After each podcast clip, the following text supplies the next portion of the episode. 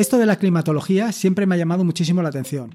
Poder medir parámetros como pueden ser la temperatura, la humedad relativa, la velocidad, la presión, la presión atmosférica, la orientación del viento, en fin, todas estas cosas te digo la verdad, siempre me han llamado la atención. Siempre he querido tener mi propia estación meteorológica, incluso conectarla a, otra, a una red de estaciones y poder ver la evolución de todos estos parámetros y, en fin, hacer estadísticas.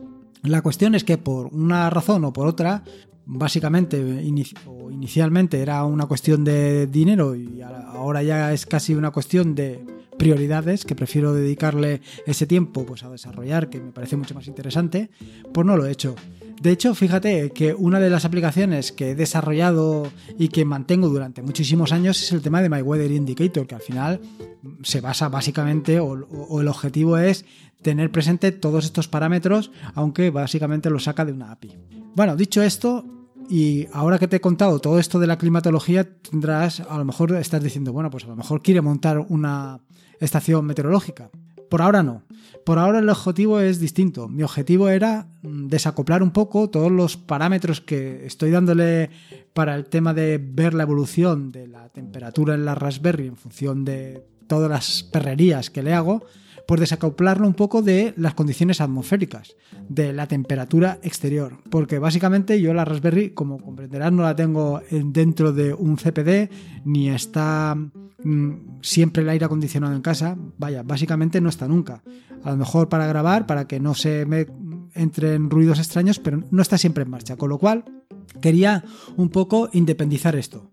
Que los saltos de temperatura no van a ser muy bruscos. Sí, pero es que si piensas que eh, la modificación que han hecho en el firmware para rebajar la temperatura solamente lo rebaja de 2 a 3 grados y la temperatura exterior va a oscilar entre 4 y 5 grados o 6 grados o 10 grados dependiendo de dónde te encuentres, pues hombre, la, variación es considerable y todo esto hay que tenerlo en cuenta. Así que el objetivo del podcast de hoy es contarte básicamente cómo he montado o he incorporado un sensor de temperatura y de humedad relativa a la Raspberry cómo lo estoy monitorizando y cómo lo he integrado también en RPI Monitor, del que te hablé precisamente en el episodio 96 del podcast.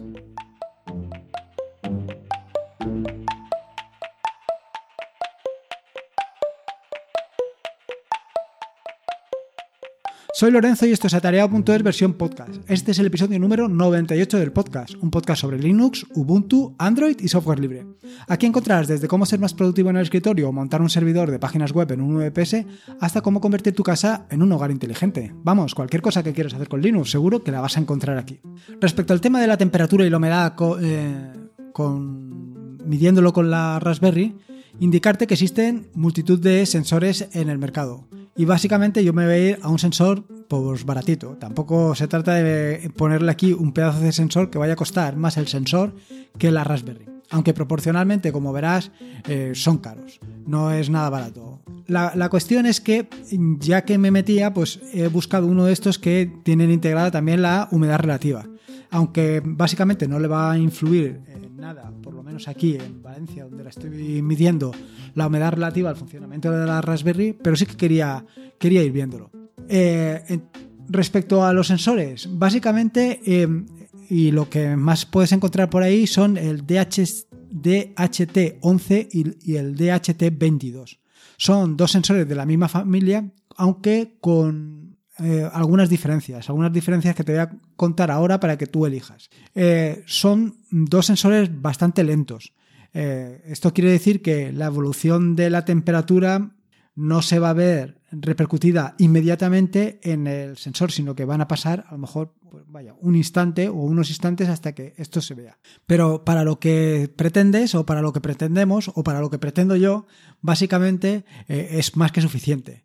Entre las diferencias entre el DHT11 y el DHT22, indicarte que al final es una cuestión de que uno va a ser más caro que el otro, básicamente el 22 va a ser más caro que el 11, y es porque el rango de temperatura que te ofrece el 22 es superior al del 11, quiero decir, el 22 va a oscilar entre menos 40 y 80 grados centígrados, mientras que el 11 es entre 0 y 50, y luego que la humedad relativa en el 11 va del 20 al 80, mientras que en el 22 va del 0 al 100. Para lo que queremos, pues básicamente con el, con el 11 tienes más que suficiente y como va a ser un poco más económico, pues, pues yo no me plantearía la cabeza, me tiraría por el 11 y ya está. Pero yo quería probar el 22 y mira, aquí te lo, aquí te lo he traído. La cuestión es que, a ver, no es nada que, o sea, no es muy preciso. De hecho, eh, la posición de la ventana, la ventana que tengo en casa tiene dos hojas. En función de que tenga puesta una hoja en un sentido, o sea, quiero decir, las dos hojas las tenga en un, en un lado o las tenga en el otro, influye a la medida de la humedad relativa. Y en el momento en que paso la hoja de un lado a otro, la humedad relativa varía hasta que vuelve a su posición inicial. Entonces, como ya te digo, que no es preciso, preciso. Pero bueno, para, como insisto, insisto, lo importante es tener un poco en mente que cuál es el objetivo que, quieres. El objetivo, al fin y al cabo, o lo que yo quiero es, por un lado, saber la temperatura que tengo en casa y por otro lado, desacoplarlo exactamente de la temperatura que tiene la Raspberry. Lo siguiente es cómo vamos a conectar estos sensores de temperatura y humedad relativa a la Raspberry.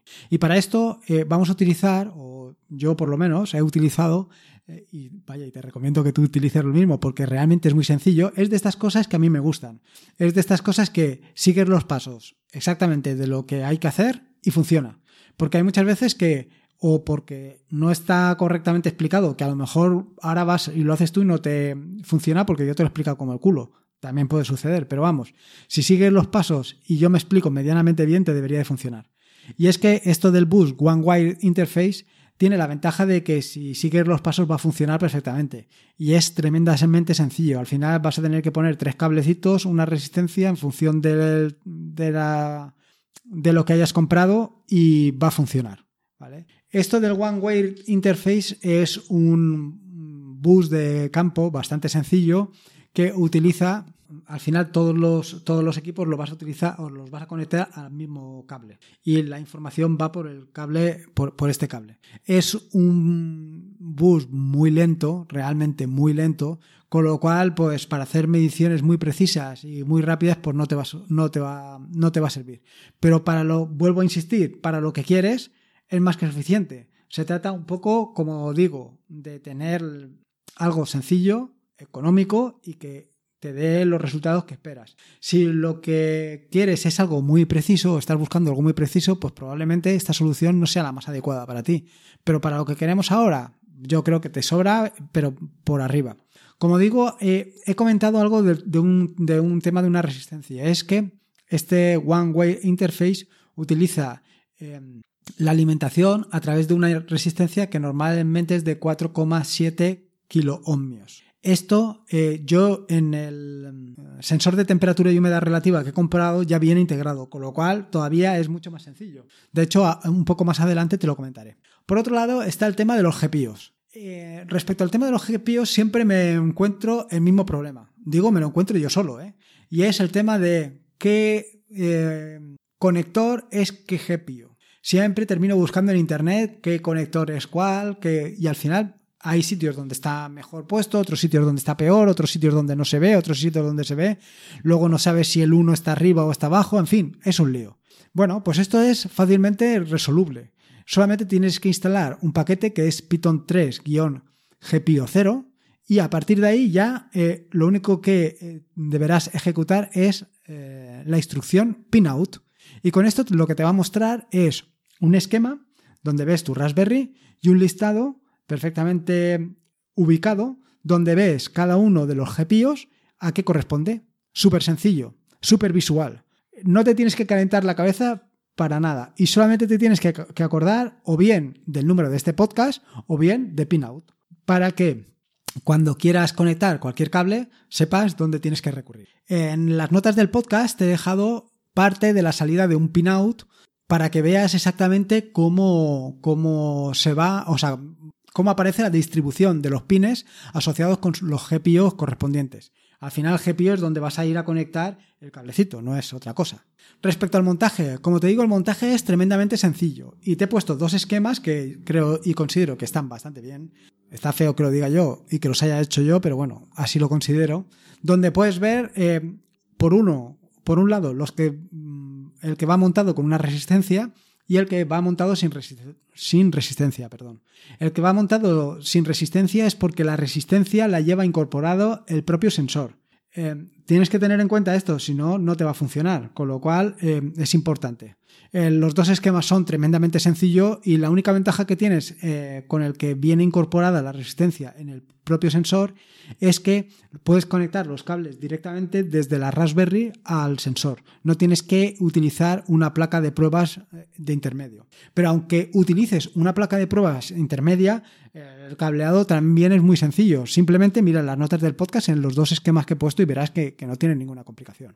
Respecto a las mediciones, bueno, aquí eh, vas a necesitar un poco de Python o por lo menos un poco de copiar y pegar lo que te he puesto. Mi recomendación, por supuesto, es que aprendas Python, porque vas a sacarle muchísimo partido y vas a disfrutar como un enano. Sobre todo con eh, las posibilidades que te ofrece que te ofrece la librería que, vas a instalar.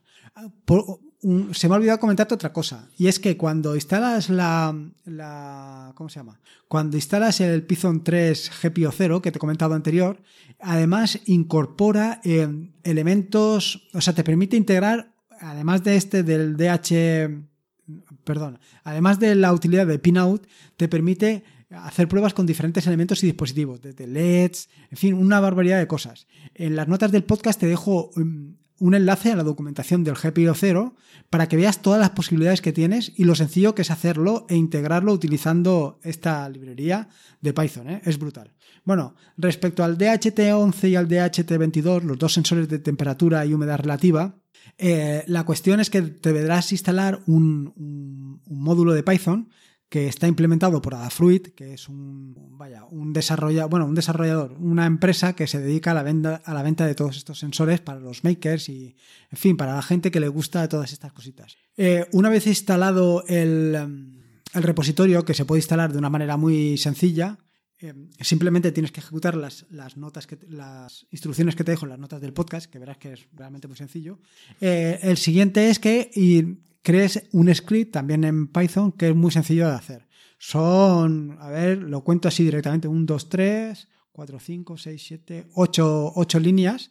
Y en 8 líneas tienes ya perfectamente mm, de un vistazo cuál es la temperatura y la humedad donde tengas puesto eh, tu sensor. El siguiente tema, Ahora que ya tienes tu, medida de temperatura y tu medida de humedad relativa, pues lo suyo es que lo puedas consultar desde cualquier sitio. ¿Y cómo puedes consultarlo desde cualquier sitio? Bueno, pues eh, ya lo comenté hace dos episodios o tres episodios eh, con RPI Monitor. Yo creo que es la herramienta ideal para que lo integres. De hecho, RPI Monitor también tiene, eh, para integrar directamente en un template, tiene las instrucciones que tienes que hacer.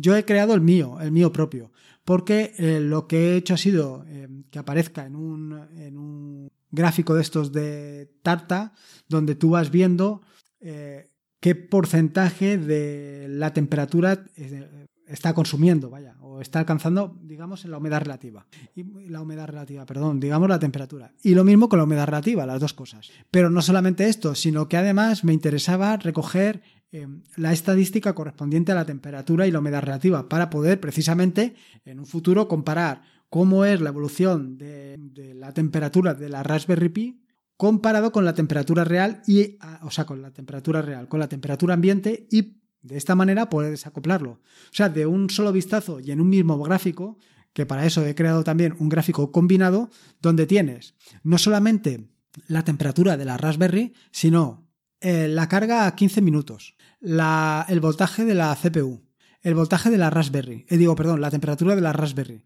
la humedad relativa y la temperatura. En fin, tienes incluso la frecuencia de la CPU. Todo eso lo tienes en solo gráfico. Ah, y con la opción de activar y desactivar aquellas opciones que te parezcan más interesantes. Y evidentemente esto eh, te da un juego que es espectacular. Con lo cual, de un solo vistazo y en una sola gráfica lo tienes todo integrado y ahora sí que es fácil desacoplar la temperatura de la Raspberry de la temperatura ambiente y achacar eh, qué parte del calentamiento de la Raspberry es ocasionada por la carga que le estamos sometiendo al sistema operativo y qué parte es debida a la temperatura que se está produciendo en los exteriores del laboratorio que hayas montado tú en tu casa. Vamos, algo realmente sencillo. Yo creo que es, eh, vale mucho la pena. no solamente por RPI Monitor, sino también por el tema de, de las mediciones de temperatura y humedad relativa. Igual que te digo esto, también podrías hacer perfectamente un bot de Telegram que te fuera avisando puntualmente de eh, en el caso de que se haya superado una temperatura determinada o incluso que haya bajado por debajo de una, de una temperatura. Esto es realmente sencillo. En algún, no, recuerdo ahora mismo en qué episodio del podcast hablé sobre esto. Y tampoco necesitas grandes conocimientos. Simplemente con un script en Bash lo podrás hacer. O sea que las posibilidades que tienes ahora mismo para conectarte vía, em, vía web o vía Telegram o vía lo que sea Raspberry y poder averiguar la temperatura y la humedad relativa, pues, pues es bastante sencillo, cómodo y vaya, y que le vas a sacar muchísimo partido. Yo creo recordar que, a ver, el sensor este de temperatura y humedad relativa lo compré en Amazon por 7 euros, creo que es. Pero estoy convencido que, se puede comprar en, en, AliExpress o cualquier otro sitio por mucho menos precio, vamos. Lo que pasa que al final, pues como siempre, me vence el ansia viva por tenerlo en casa y poder ir probando nuevas cositas. En fin, espero que te haya gustado este nuevo episodio del podcast.